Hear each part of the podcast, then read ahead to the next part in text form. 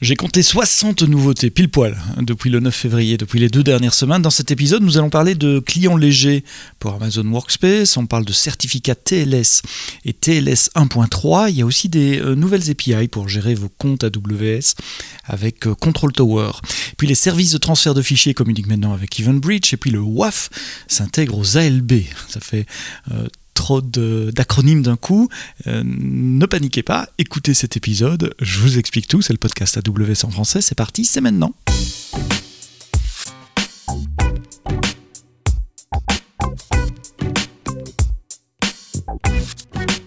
Bienvenue dans le podcast AWS en français tous les vendredis matins, très tôt, dans vos applications de podcast sur euh, Amazon Music, Deezer, Spotify, Apple Podcast, sur YouTube depuis quelques semaines. Euh, je vous l'annonçais la, la, semaine dernière ou il y a deux semaines, euh, en vous disant aussi oui, mais si vous nous écoutez sur YouTube, si vous verrouillez votre téléphone, vous pouvez plus nous entendre, à moins de payer un abonnement pour YouTube, ce que vous ne devez pas faire car le podcast AWS en français est gratuit. Et puis j'ai mon collègue euh, Loïc qui m'a dit qu'on pouvait écouter euh, YouTube euh, même en verrouillant son téléphone. Il suffit de pas utiliser l'application YouTube, mais d'utiliser Safari. En tout cas sur iPhone, ça marche. J'ai essayé. aller sur le site web de YouTube, démarrer une vidéo n'importe laquelle et puis directement verrouiller l'écran. Et de cette façon, ça continue à jouer en background avec Safari en background. Donc c'est un petit moyen de tricher si vous voulez écouter le podcast sur YouTube. Vous le savez, euh, toutes les deux semaines, euh, nous révisons ensemble les nouveautés des deux précédentes semaines, les nouveautés qui comptent pour vous, les builders, les développeurs, les gens qui mettaient les, mains dans le cambouis, et puis les nouveautés qui comptent également euh, pour vous qui déployez sur la région EU Ouest 3, aussi connue sous le nom de Paris, la région installée en France. Alors cette semaine, j'avais envie de commencer avec Amazon Workspace, les Thin Clients, des clients légers pour Amazon Workspace. Ils ont été annoncés à Reinvent et euh, Jeff Barr, vous avez fait un blog post où il en montre. Ce sont des, petits appareils, des petits cubes comme ça. C'est un peu comme si Alexa euh, s'était reproduit avec une Fire TV. Ça donne un, petit cube euh, au look hybride entre Alexa et Fire TV. Ce sont des thin clients, donc ce sont des, petites boîtes avec un minimum d'électronique. Vous branchez une prise HDMI, une prise réseau, un clavier, une souris et vous pouvez vous connecter à vos desktops virtuels qui tournent dans le cloud sur Amazon Workspace. Donc jusqu'à présent, Amazon Amazon Workspace, ce sont donc des, desktops virtuels, Windows ou Linux, qui tournent dans le cloud. Ça sert à donner des, des, outils, euh, des PC temporaires, euh, en quelque sorte, à euh, des travailleurs mobiles ou des travailleurs temporaires. ça sert pour les call centers, ça sert pour les, les travailleurs qui doivent aller, qui doivent avoir beaucoup de laptops pour accéder à des applications back-end, mais qui sont en vadrouille, qui, qui, doivent pouvoir se connecter d'à peu près n'importe où par Internet, tout en maximisant la sécurité, la sécurité puisqu'il y a, il y a aucun, toutes les données, tout le PC, il est virtuel, il est dans le cloud.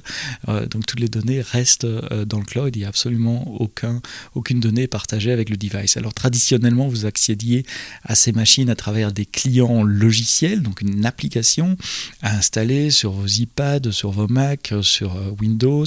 Il y avait un client web également pour, pour vous qui êtes sur Linux. Et eh bien maintenant, vous pouvez acheter des petites boîtes que vous mettez à côté d'un écran d'un clavier et qui vous donnent à votre accès à votre PC à distance dans le cloud. Ça coûte moins de 200 dollars et c'est maintenant disponible en Europe, c'est-à-dire vous pouvez les acheter si vous habitez en France, en Allemagne, en Italie euh, ou en Espagne.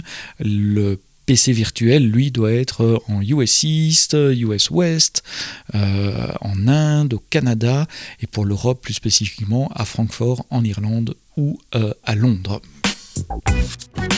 une petite nouvelle en passant qui va peut-être pas intéresser beaucoup d'entre vous, mais pour un service un peu méconnu et que je trouve très sympa qui s'appelle Amazon Location Services, euh, qui est un, service et un SDK que vous pouvez intégrer dans vos applications mobiles, Android ou, Java ou web, si vous avez besoin d'interagir avec des cartes, faire du routage, faire du geofencing ou simplement afficher des cartes. Euh, si vous utilisez ce service sur des clients euh, iPhone, maintenant le rendu des cartes se fait via Metal. Metal, c'est le framework d'Apple qui prend en compte euh, l'accélération logicielle, pardon, l'accélération matérielle euh, qui est disponible sur les, les, iPhones. Et donc le, le, rendu est beaucoup plus fluide, beaucoup plus, euh, oui, fluide, smooth, j'allais dire, mais ça veut dire la même chose, beaucoup plus fluide pour ces cartes. Donc si vous faites des applications qui traitent des cartes, jetez un coup d'œil à Amazon Location Service, vous allez être étonné par les, les, différentes possibilités offertes par ce service qui vous permet surtout de, de garder vos données de géolocalisation au sein de votre compte AWS et de pas les partager avec un, fournisseur de cartes tiers par exemple. Donc toutes les règles de sécurité, de conformité que vous avez mis en place autour de votre compte AWS continuent de, s'appliquer. Donc rendu métal, accéléré hardware sur iPhone pour Amazon Location Service. Tant qu'on parle de développement front-end, décidément il est très front-end ce podcast avec Workspace, avec Amazon Location Service. Euh, AWS Amplify Hosting vous permet d'apporter maintenant vos propres certificats SSL. Donc Amplify Hosting, c'est ce service entièrement managé qui vous permet de déployer vos applications web, des applications React, Angular par exemple. Euh, Amplify Hosting met en place un, pipeline de déploiement d'intégration continue. Il vous permet de déployer des nouveaux environnements chaque fois qu'il y a un pull request qui arrive par exemple sur votre repo euh, Git. Euh, il vous permet de, prendre avantage de Content Delivery Network d'Amazon euh, CloudFront automatiquement. Donc ça c'est AWS euh, Amplify Hosting. Et ce qui est nouveau depuis 2-3 jours maintenant, c'est que vous pouvez amener vos propres SSL certificats, vos certificats SSL. Alors pourquoi vous voulez faire ça? Peut-être vous voulez un certificat qui est signé par une autorité de certification third party et pas AWS nécessairement, Amazon. Peut-être vous voulez utiliser des certificats euh, spécifiques pour des, clés d'encryption, de, chiffrement euh, basées sur euh, certains algorithmes, ou peut-être vous voulez utiliser le même certificat pour plusieurs noms de domaine DNS, des Fully Qualified Domain Name, par exemple www.exemple.com et www.exemple.fr. Ben, Ce n'était pas possible avant sur Amplify et maintenant c'est possible. Alors je vais faire une news en trois, enfin trois news en un seul coup, parce que tant que je suis à parler de certificat TLS, il y a deux services qui maintenant supportent TLS 1.3. C'est API Gateway et c'est OpenSearch Serverless. Alors ça sert à quoi d'activer TLS 1.3 eh C'est bien pour la performance de vos applications, parce que TLS et SSL avant, historiquement, fait un, échange de clés, un handshake, comme on dit, une poignée de main pour ouvrir une connexion, avec deux round trips. Donc le client envoie au serveur, le serveur répond, le client renvoie un truc, et puis le serveur répond. Et deux round trips, bah, ça peut coûter un peu cher en latence, parce que dans le meilleur des cas, vos clients, ils ont euh, un chiffre en millisecondes, donc moins de 10 millisecondes de latence sur le, point d'entrée le plus proche euh, AWS, mais parfois ça peut être beaucoup plus loin si vos clients sont plus loin, si vous n'utilisez pas CloudFront ou s'il n'y a pas de, de, de hedge location de, CloudFront euh, près de chez vous, ça peut être 20, 30, 40 millisecondes euh, de latence entre un client et, euh, et, un, et un endpoint TLS. Et TLS 1.3, il n'a plus le, le two-way handshake, donc la, la, poignée de main en, deux coups, mais il le fait plus qu'en un seul coup. Et donc, vous réduisez le temps de cet établissement de connexion, d'échange de clés, de moitié quasiment, quand vous passez sur euh, TLS 1.3. Donc vous pouvez maintenant, dans la configuration d'API Gateway ou euh, d'OpenSearch Serverless, activer TLS 1.3. Si vous gérez des grands comptes euh, avec beaucoup de comptes AWS, vous connaissez certainement AWS Control Tower, ce, service qui vous permet de mettre en place vos landing zones, c'est-à-dire de préconfigurer des comptes selon les règles de votre entreprise et d'ajouter, de structurer des comptes selon l'organisation de votre entreprise avec des organizational euh, units. Jusqu'à présent, vous aviez une API qui vous permettait d'ajouter un, compte à une organizational unit, mais pas nécessairement de le configurer automatiquement. Mais donc il fallait passer derrière avec du CloudFormation ou des choses comme ça pour le configurer. Maintenant, il y a une nouvelle API dans euh, Control Tower qui vous permet euh, d'activer ce qu'on appelle une baseline, comme un template de configuration au niveau de l'organizational unit. Et automatiquement, quand vous rajoutez un compte euh, AWS à une organizational unit, ce template, cette baseline sera appliquée à votre compte. Donc typiquement, un, template, une baseline, ça va servir à créer des rôles IAM dans le compte, à activer CloudTrail, à configurer AWS Config, à configurer l'identity Center pour pouvoir faire du single sign-on. Euh, donc ça, vient, ça fait partie des outils de gouvernance qu'on met à votre disposition dans euh, Control euh, Tower. Donc il y a 1, 2, 3, 4, 5, 6, 7, 8, 9 nouveaux verbes d'API qui vous permet d'activer, désactiver les baselines, de les lister, d'avoir les opérations d'une baseline, de faire un reset, etc. etc. Euh, comme d'habitude, je vous mets euh, les liens dans les notes de votre podcast, de votre application de podcast, et vous pouvez aller voir tout ça. Mais si vous gérez plusieurs comptes AWS qui sont euh, regroupés sous AWS Organization et que vous utilisez Control Tower, je suis certain que cette nouvelle API va vous soulager énormément, on va dire ça comme ça. Managing Transfer. Euh, Managing Transfer, c'est une famille de services qui permet de, faire des, transferts de fichiers euh, managés. Donc, vous n'avez pas de serveur à gérer et on scale les serveurs pour vous.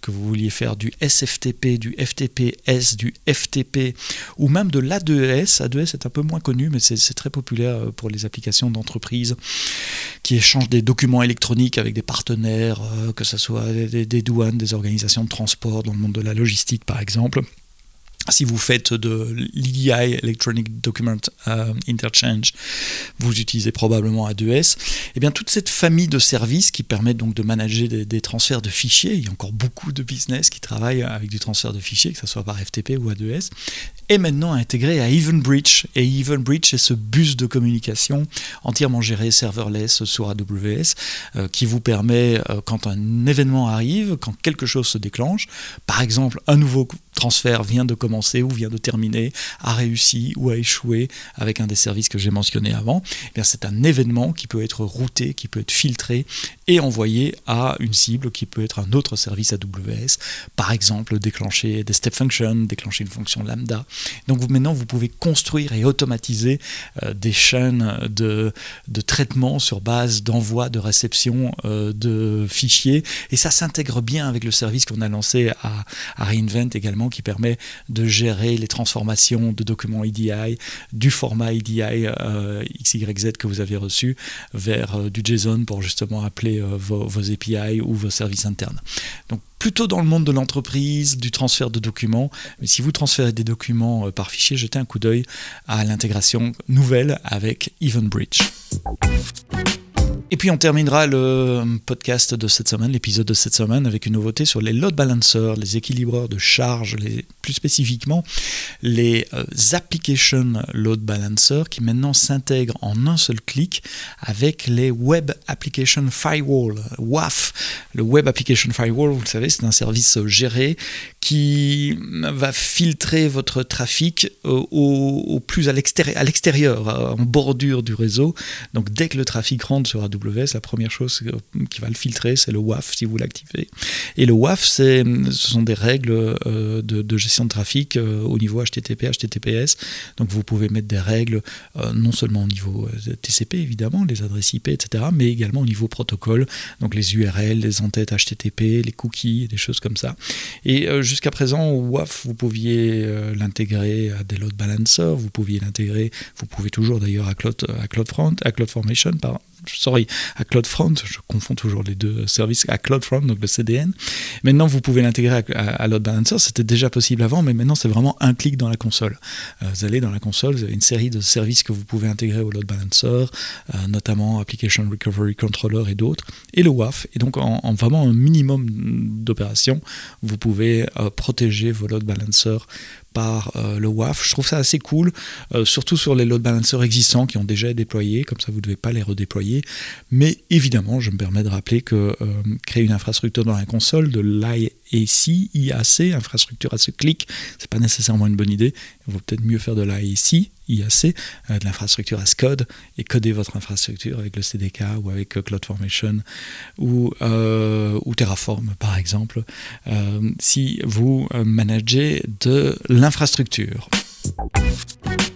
Voilà, c'est la fin de cet épisode euh, des nouveautés des deux dernières semaines. Un épisode que j'ai pas enregistré dans mon studio habituel, euh, mais j'ai la chance d'avoir une grande baie vitrée devant moi avec euh, vue sur la, tour Eiffel qui est en train de clignoter. C'est un endroit bien sympathique pour enregistrer des podcast. La semaine prochaine, on parlera de Kubernetes, EKS, Elastic Kubernetes Services, et on vous listera les 10 pièges dans lesquels il ne faut pas tomber quand vous migrez ou managez des clusters Kubernetes. Ça sera dans le podcast AWS vendredi prochain.